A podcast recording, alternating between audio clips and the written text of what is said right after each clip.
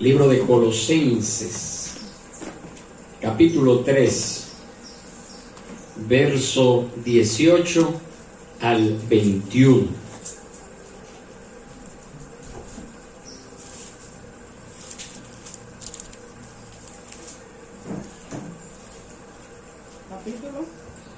Colosenses capítulo 3, verso 18 al 21. El tema del mensaje en esta mañana es el Evangelio y las relaciones familiares. El Evangelio y las relaciones familiares. Colosenses capítulo 3, verso 18 al 21 nos dice así la palabra del Señor. Mujeres, estén sujetas a sus maridos como conviene en el Señor. Maridos, amen a sus mujeres y no sean ásperos con ellas. Hijos, sean obedientes a sus padres en todo, porque esto es agradable al Señor. Padres, no exasperen a sus hijos para que no se desalienten. Amén. Dios bendiga su palabra. Pueden tomar asiento. El mayor problema que enfrenta la sociedad de nuestros tiempos es la incapacidad de las personas para relacionarse con otras. Desde la rivalidad entre niños, pasando por la desintegración de los matrimonios, hasta los crímenes y conflictos uh, entre los uh, grandes poderes internacionales, como hemos visto en esta semana, el problema es el mismo. Y la razón por la cual existe este problema es precisamente eh, una ausencia de moral, un desconocimiento y una alineación. La ausencia de moral significa, mis hermanos, que el hombre separado de Dios no tiene patrones morales ni éticos con los cuales regular su conducta. El hombre también lucha con el desconocimiento, no sabe quién es ni por qué razón está en el mundo. Por lo tanto, su vida carece de perspectiva carece de significado desde su propia perspectiva. Y por último, las personas viven en un estado de alineación. ¿Qué quiere decir esto? Eh, fuera de sí, aislados, solos, a pesar de que pueden vivir en una gran ciudad, viven en esas condiciones. Y esos tres problemas se deben precisamente a la separación del hombre de su Dios. Las personas viven una vida inmoral, viven sin patrones morales porque aparte de Dios no existen normas morales absolutas. Y por esa razón están condenadas al relativismo moral y a la ética situacional. Es decir, todo depende a cómo me beneficia a mí el yo creer o defender algo. Entonces el hombre separado de Dios también se enfrenta a ese desconocimiento o a ese vacío está atrapado en un universo impersonal, parece no ser más que, como dijo Francis Schaeffer, un comentarista, eh, un escritor cristiano, eh, viene a ser para el hombre como una combinación casual de átomos en medio de la corriente caprichosa de una historia aleatoria y sin sentido. Es el hombre que no tiene a Dios, ¿verdad? Porque ¿cuál es el fin de la vida? Sin Dios. Entonces, por esa razón, y por último, el hombre enfrenta un terrible sentimiento de soledad. Sin alguien en el universo que pueda darle sentido a sus aspiraciones, entonces termina sintiéndose solo y, o aislado. Y trata de buscar satisfacer o llenar esa soledad en los vicios, en el alcohol, en las drogas, en el mejor de los casos, en trabajar, trabajar, trabajar, esforzarse mucho, en amontonar, acumular, sin ningún sentido, sin darle ningún sentido a esa forma, sin ningún propósito en la vida. Ahora bien, cuando una persona se hace cristiana, esos tres problemas dejan de existir. La palabra de Dios provee normas morales absolutas que están enraizadas en la naturaleza misma de Dios. Aquí están esas normas. El creyente ya no es un desconocido, sino un hijo de Dios y es coheredero con Jesús como nos dice la palabra. Tampoco el creyente padece de soledad ni, ni alineación, pues ahora es un hijo amado de su Padre Celestial y forma parte de una familia de creyentes. Entonces el cristianismo no solo involucra al individuo, sino también sus relaciones. La vida del hombre cristiano es una vida que se desarrolla en compañía de otros como él. El nuevo hombre también está llamado a ejercer un efecto positivo en la sociedad donde vive. Tiene que hacerle ver estas verdades que está recibiendo ese, ese nuevo hombre.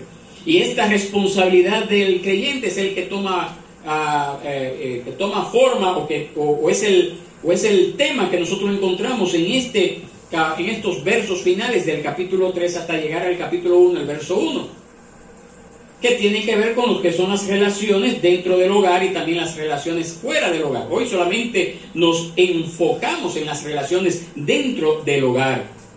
Nosotros como creyentes estamos llamados a ¿cómo le digo? Estamos llamados a vivir en la sociedad sin ser parte de la contaminación de esta sociedad, pero a pesar de ello, a influir en esa sociedad por causa de Cristo.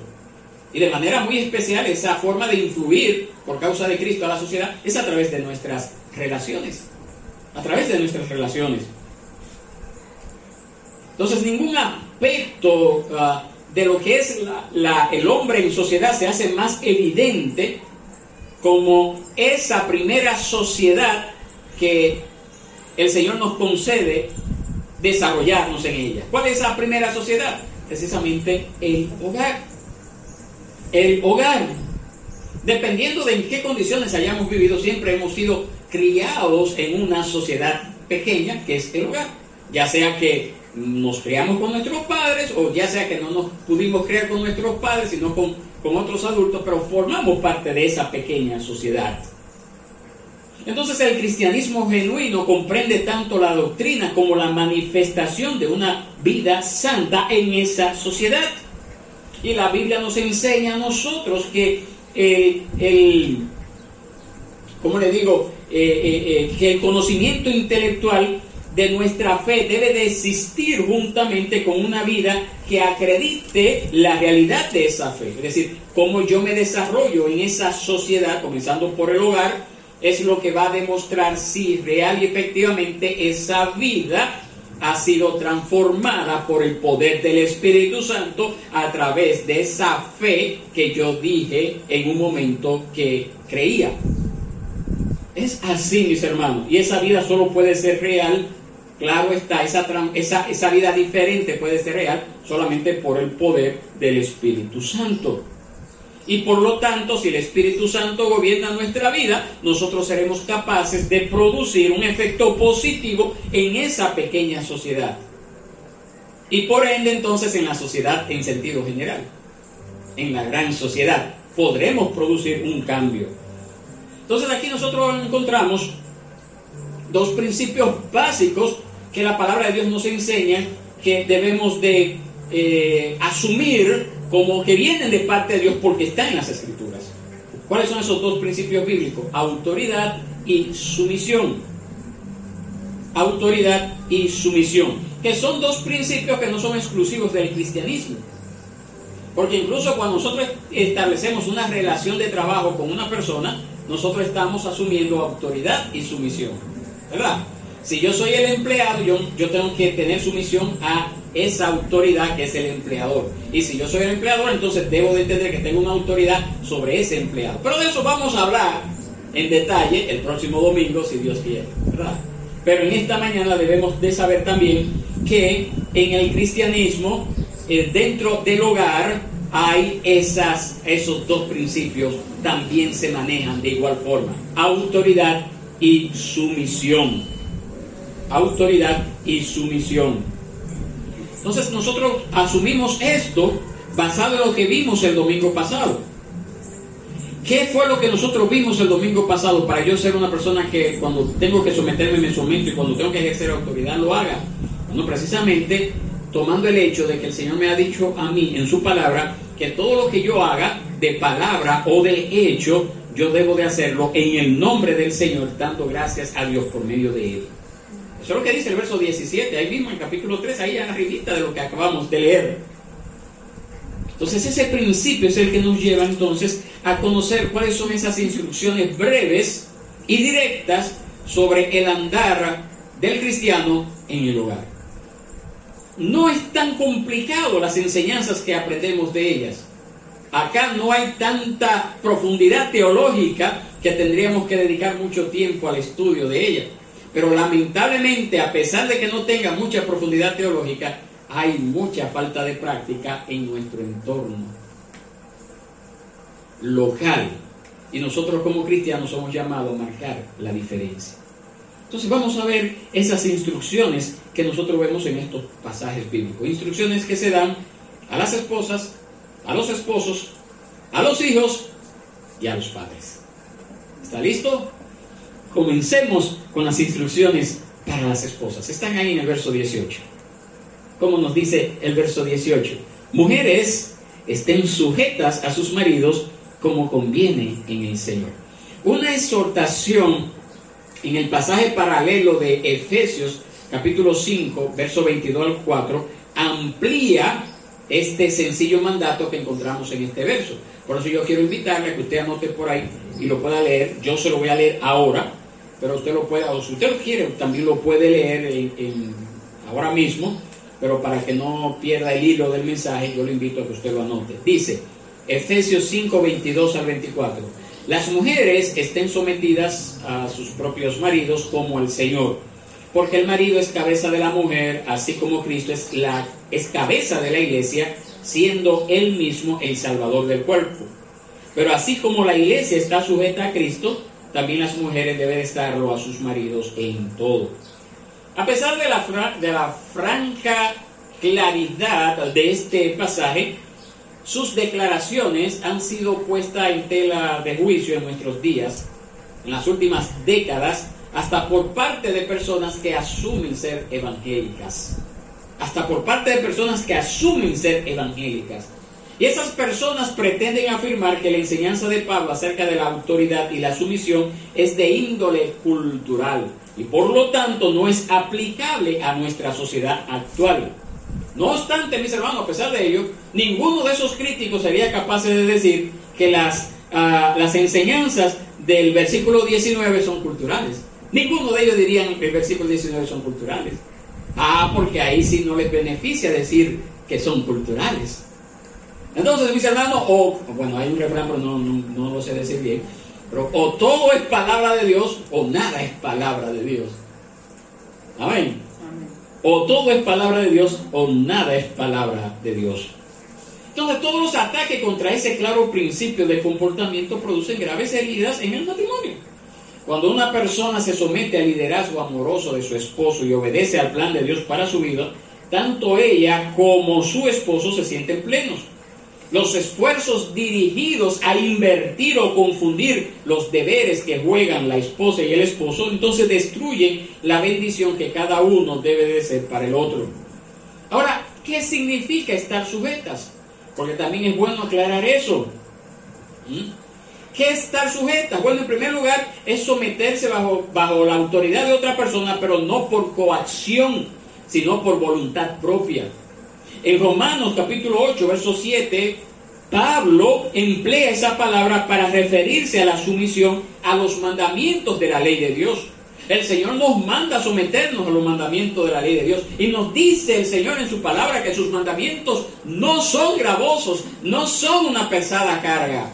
Entonces cuando yo me someto a la ley de Dios, a sus mandamientos, lo hago de manera voluntaria, porque, porque en mí existe ese deseo de agradar al Señor. Ese término, someterse, también la usa eh, el apóstol Pablo en Romanos capítulo 13, verso 1 y 5, para hablar acerca de la sumisión que se requiere de cada persona ante las autoridades del gobierno establecidas por Dios. Yo me someto voluntariamente. Yo no debo de someterme por temor al castigo. Yo debo de hacerlo para contribuir a una mejor sociedad cuando lo hago al gobierno. ¿Verdad que sí? Debería de ser así. En Primera de Corintios también, capítulo 15, versos 21 y 28, 27 y 28, perdón, Primera de Corintios 15, 27 y 28, y Efesios 1, 22, el verbo utilizado hace alusión al tiempo en el cual todas las cosas del universo serán sometidas a Cristo y a Dios en la gloria eterna. Entonces, cuando las escrituras mandan a las esposas a someterse a sus esposos, no lo hacen, no le piden que lo hagan a una autoridad impersonal ni despreocupada. En cambio, les pide que someterse al hombre con quien comparten una relación personal, una relación íntima, una relación vital. Efesios 5:22 dice a sus maridos, a sus maridos. Eso, esa palabra, sus maridos, denota propiedad un carácter exclusivo, ¿verdad? No es que la mujer debe de someterse a todos, no, a sus maridos, a esa persona, a esa persona que ha llegado a eso por amor, a esa relación por amor. No ha sido bajo coacción, no ha sido bajo obligación, sino por amor. Es bueno aclarar también que esa sumisión no se hace en... No, esa sumisión no, no es, eh, como le diría, es, eh, no, no, no significa inferioridad, no, no significa inferioridad, porque Gálatas capítulo 3, verso 28 nos dice a nosotros eh, que no existe desde el punto de vista espiritual diferencia entre hombres y mujeres. No está hablando de eso, sino que habla acerca de un amor que está dispuesto a ceder ciertas, ciertos uh, privilegios, si pudiera decirse el término. Tenemos el caso de Jesús, por ejemplo. Jesús se sometió al Padre durante su vida en la tierra. Durante su ministerio terrenal se sometió al Padre. Y sin embargo, Jesús nunca fue en ninguna manera inferior al Padre. Amén. En ninguna manera fue inferior al Padre, pero se sometió voluntariamente. Entonces esa es la idea, siempre asumir ese grado de sumisión que eh, Jesús mostró durante su ministerio terrenal, asimismo aplicarlo a esa relación de pareja. En segundo lugar, mis hermanos, la sumisión no es absoluta. Hay ocasiones en las cuales una esposa debe de rehusar someterse a los deseos de su esposo. ¿Y en qué momento debe de rehusar someterse a los deseos de su esposo? Cuando los deseos de su esposo claramente infringen la palabra de Dios. Por eso la esposa debe de tener un conocimiento acabado, debe de estar preparada, teológicamente hablando también, para poder entonces decir, mira, esto, esto no está bien. La palabra de Dios no te permite hacer esto. Por último, la autoridad del esposo no debe de ejercerse de manera autoritaria ni arrogante. Esa, esa, esa sumisión de la esposa se da en el ámbito de una relación de amor entre ambos una relación de amor. Una relación de amor. Por eso las jóvenes que todavía no se han casado deben de considerar seriamente con quién van a formar un hogar, con quién se van a casar, porque deben de entender de que esa persona también necesita tener un conocimiento de igual forma acabado, al igual que ustedes. Y por lo tanto, debe de ustedes orar al Señor para que le conceda esa pareja, esa ayuda idónea también para ustedes. Sí, porque también cabría ese término. La, sumisión de las esposas a sus esposos debe de ser, como dice aquí la palabra, como conviene en el Señor. Entonces, la forma en griego para esa frase eh, eh, expresa un sentido de obligación, de un deber necesario es lo que el Señor ha mandado y establecido para que la familia funcione de manera adecuada. Esa es la idea, esa es la idea. Esa es la responsabilidad de las esposas. Ahora bien, ahora cuáles son las instrucciones que nosotros podemos ver para los esposos, porque no se quedan solo los esposos en esta área. Verso 19, usted lo puede leer conmigo. ¿Cómo dice? Maridos, amen a sus mujeres y no sean ásperos con ellas Efesios 5:25, que también es, como le dije ahorita, es el pasaje paralelo, Pablo escribió de la siguiente forma, maridos amen a sus mujeres, así como Cristo amó a la iglesia y se dio él mismo por ella. Es obvio, mis hermanos, que a pesar de las flajezas de la iglesia, Cristo siempre la ha amado con su gracia, con esa gracia que, eh, eh, que le lleva a a ser misericordioso y perdonador. Amén.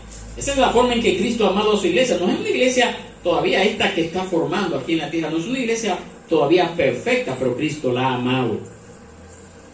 Entonces Pablo dirige dos mandamientos a los esposos. ¿Cuál es el primer mandamiento? Amar a sus mujeres. Y ese, ese, ese, ese tiempo presente de ese imperativo amen indica una acción continua. El verbo en sí parece entenderse mejor en las escrituras como un amor voluntario, no un amor pasional. Puede haber pasión, pero no solamente se queda en eso. No solamente se queda en las emociones, sino que es un amor que está basado en una decisión, una decisión basada en un pacto que se ha establecido a través de esa relación de pareja. El amor que existía al principio de ese matrimonio debe de continuar a todo lo largo del mismo y no debe dar lugar a la amargura. Este amor que es el resultado de un pacto implica el sacrificio de sí mismo en acción, entregarse por completo. Es un afecto profundo que ve a esa esposa, a esa, a esa esposa como una hermana en el Señor, como la beneficiaria también de una promesa que debe cumplirse.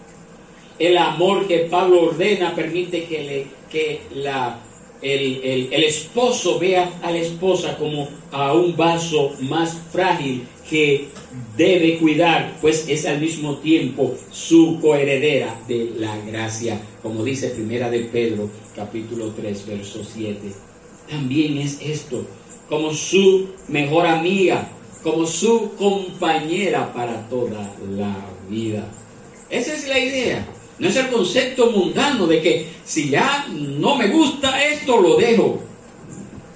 No, mis hermanos, es un amor sacrificial el amor que Cristo tuvo para su iglesia es el amor que el esposo debe de tener para con su pareja, para con su esposa. Esa sumisión que debe de tener la mujer hacia el esposo, que está basada en el amor, esa, esa responsabilidad de autoridad también que tiene el esposo, debe de estar basado en el amor. Y por esa razón esa mujer se encuentra protegida porque ese hombre que ama verdaderamente a su esposa nunca la forzaría a someterse a algo degradante, humillante o que perturbe su conciencia, porque lo hace en amor. Ese es el modelo bíblico a seguir. Un esposo piadoso ama a su esposa como Cristo amó a la iglesia. Y no lo digo yo, lo dice la palabra de Dios. Entonces hay una gran responsabilidad. Hay una gran responsabilidad de parte de los hombres, de parte de los esposos, de parte de nosotros. Y otra cosa que también están llamados los esposos a hacer es no ser, no ser ásperos con ellas, como dice este verso. En las, en las otras porciones de las escrituras donde se utiliza este mismo término griego que se traduce como áspero, que específicamente en el libro de Apocalipsis, en varias ocasiones, se refiere a algo de sabor amargo. En pocas palabras, las escrituras, Pablo nos está diciendo, o le está diciendo, nos está diciendo a los esposos, mejor dicho, que no llamen a sus esposas mi dulce amor, como dijo alguien, cuando en realidad actúan con ellas como vinagre lo dijo un comentarista, no deben, no deben demostrar un carácter duro ni cruel hacia sus esposas. Tampoco deben de provocarles irritación ni desesperación, sino que por el contrario deben de ejercer el liderazgo en la casa en amor.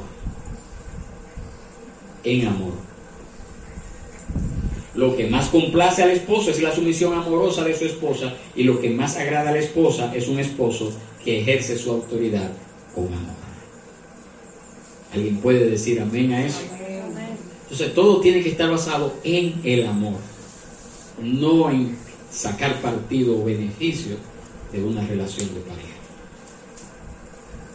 Y eso entonces llevará a que ese hogar pueda perseverar en medio de las pruebas, en medio de las luchas, en medio de las batallas, porque nadie ha dicho jamás que la vida del cristiano en esta tierra es una vida sin peleas, es una vida sin pruebas, es una vida sin malos entendidos. Nadie lo ha dicho jamás. Y si alguien lo dijo, se equivocó. Número tres, entonces, ahora tenemos instrucciones para los hijos. ¿Cuántos son hijos que todavía viven en el, hogar de sus padres? Levanten la mano. Ah, pues tenemos. No, ¿En el hogar de sus padres? En el hogar de sus padres. En el hogar de sus padres. Muy bien, entonces tenemos varios. Verso 20. ¿Qué nos dice el verso 20? Hijos, sea obedientes a sus padres en todo. ¿Por qué? ¿Por qué? Porque esto es agradable al Señor. Aquí Pablo está hablando acerca de la segunda relación en el hogar, que es la relación entre padre e hijos. Esa relación, claro está, no puede funcionar bien si hay un hogar donde eh, eh, la relación entre esposos no está funcionando y eso también se da muchas veces en nuestro entorno pero tampoco es una excusa para nosotros no cumplir con nuestra responsabilidad. Entonces ese término hijos es un término que, se refiere a, o, designa, mejor dicho, a toda persona que vive en una casa con un adulto y que todavía está bajo su tutela, ya sea en el aspecto económico, ya sea en el aspecto moral o emocional. Y cuando la palabra de Dios dice sean obedientes a esa persona que está bajo la tutela de un adulto, es decir, no necesariamente tiene que ser el padre físico. Amén. Por ejemplo, Nancy que está criando a Daniel, eh, eh, eh, también Milán con, con Es decir, esa responsabilidad también aplica para esos casos. Pero no solamente el aspecto físico de esa relación de padre e hijo es lo que aplica. Y eso insta entonces a eso, a una obediencia continua. Sean obedientes a sus padres en todo. Y la enseñanza de la honra y la obediencia que los hijos deben a los padres está presente de manera reiterada en las escrituras. Aparecen los diez mandamientos. Honra a tu padre y a tu madre para que tus, para que tus días sean prolongados en la tierra que el Señor tu Dios te da. Es, es uno de los mandamientos. En el Antiguo Testamento, el herir o maldecir a los padres traía como un castigo la pena de muerte. Si usted no me cree, léase Éxodo 21, 15 al 17. Léase el Levítico 29. La desobediencia persistente de parte de los hijos también podía llevar a la muerte en Deuteronomio 21, 18 al 21. Era tan así que se le daba esta importancia a la obediencia de padres, de hijos hacia padres. La desobediencia a los padres es una característica de los impíos. Eso es lo que nos dice 2 de Timoteo capítulo 3, verso 2. Porque los hombres serán amadores de sí mismos, avaros, jactanciosos, soberbios, blasfemos, desobedientes a los padres, ingratos, irreverentes según de Timoteo 3.2, Romanos 1.30 nos habla acerca de eso. Entonces los hijos deben de obedecer a sus padres en algunas cosas, ¿verdad que sí? ¿Cómo dice? En todo. El único límite establecido para la obediencia de los hijos es cuando el padre pide algo que está en contra de la ley de Dios. Aquí también se aplica lo mismo que le decíamos hace unos minutos. Por eso ustedes como hijos también tienen que conocer la palabra de Dios, para que cuando el padre le está obligando a hacer algo que está contrario a la palabra de Dios, ustedes puedan decir, no, yo no puedo obedecerte en esto, porque la palabra de Dios en esta porción me dice que no debo de hacerlo. Amén.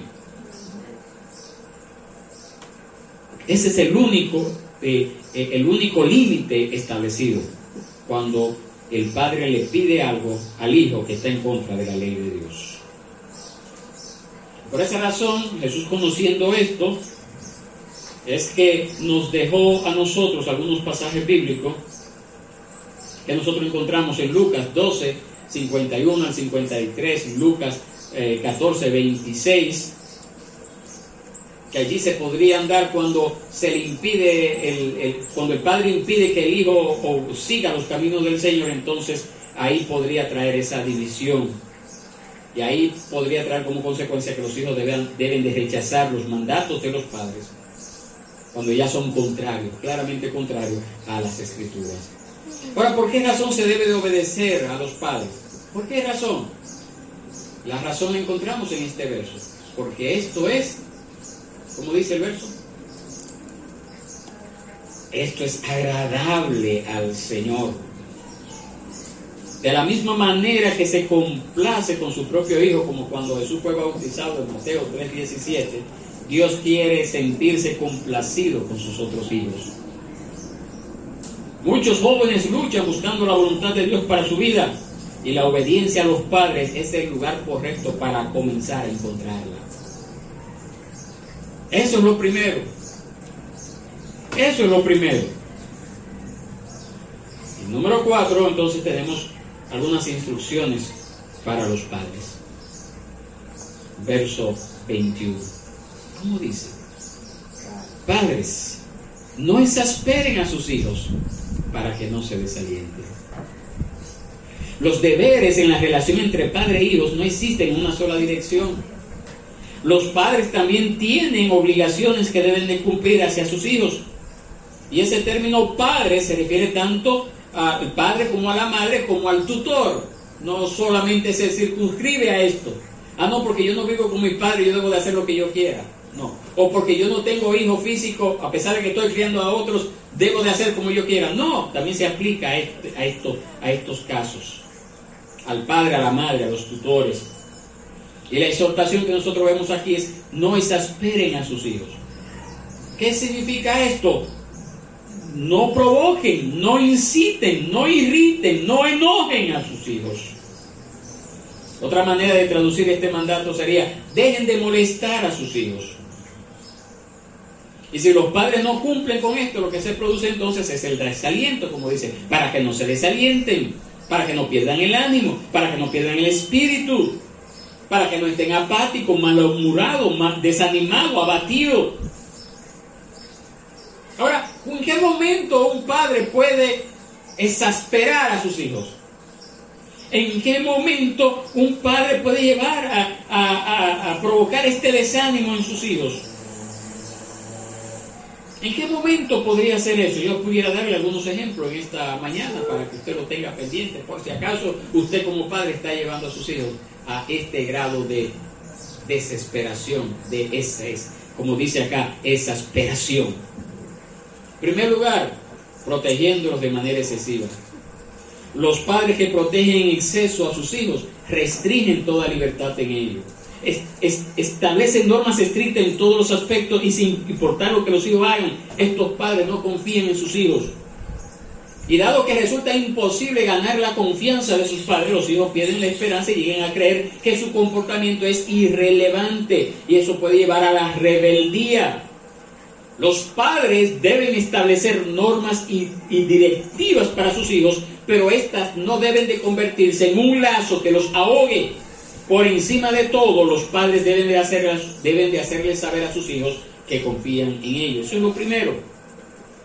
Una segunda razón que puede llevar a la exasperación de parte de los hijos es cuando los padres tienen favoritismos en el hogar.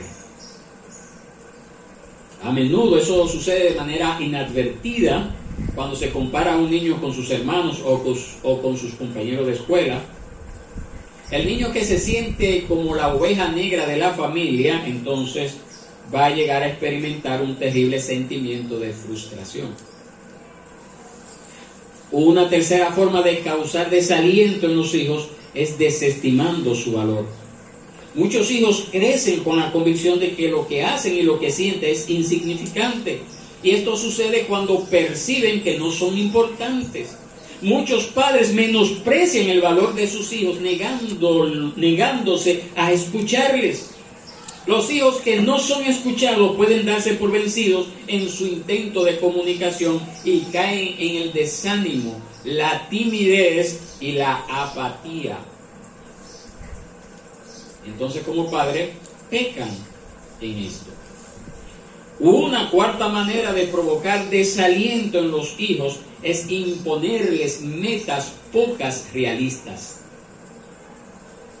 Los padres pueden provocar esto al no recompensarles o nunca hacerles sentir que han tenido éxito en algo.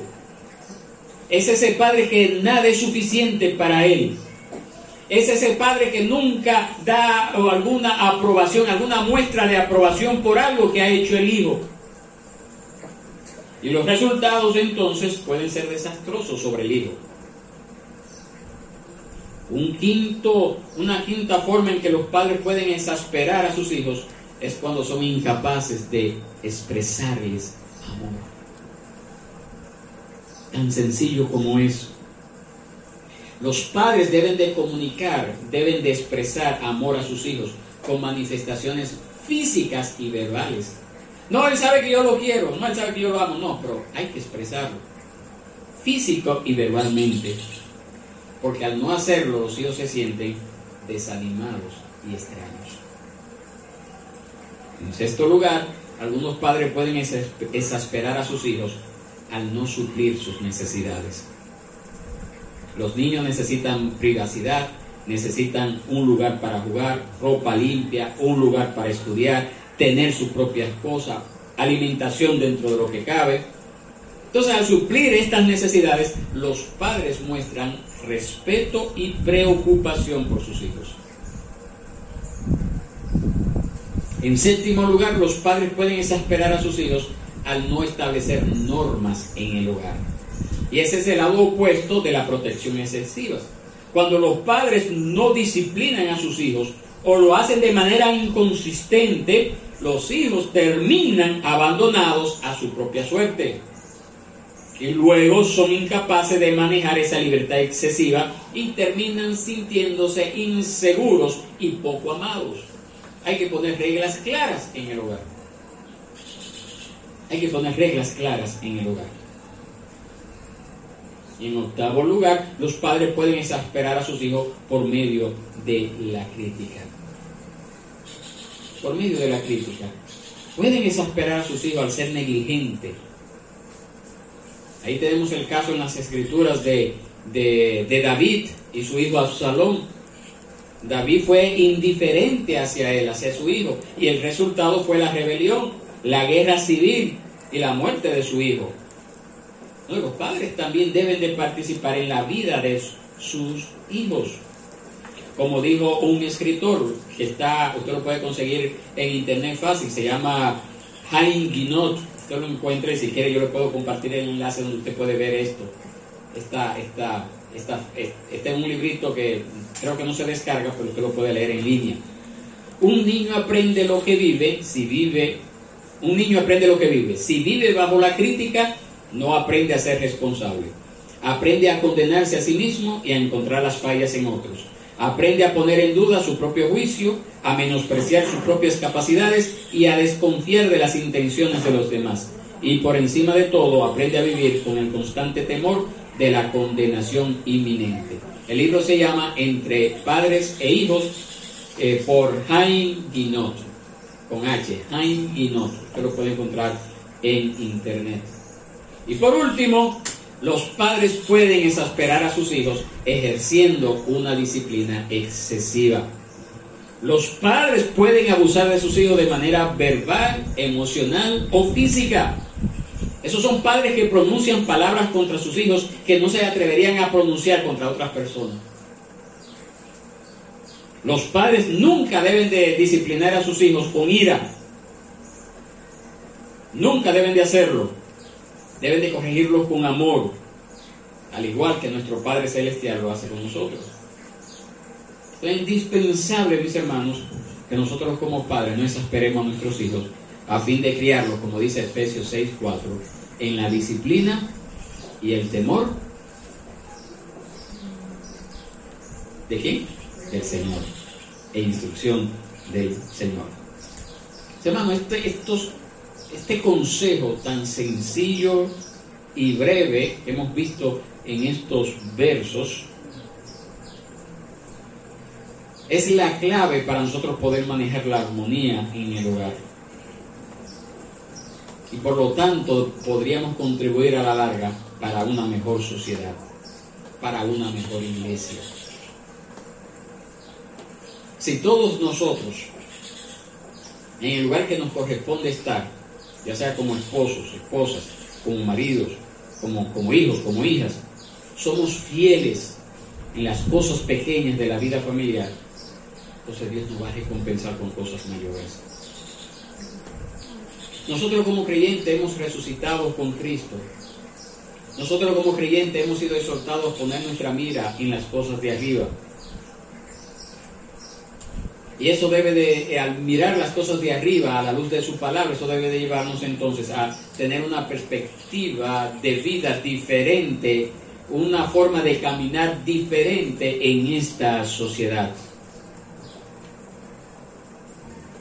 Y eso solamente se logra por el poder del Espíritu Santo actuando y viviendo en nosotros.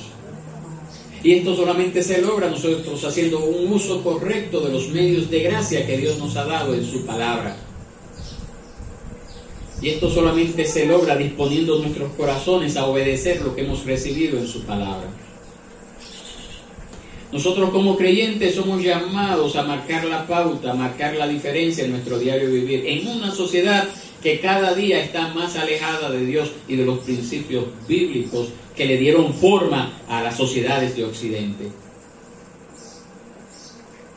Y somos llamados entonces a marcar el paso, a nadar contra la corriente.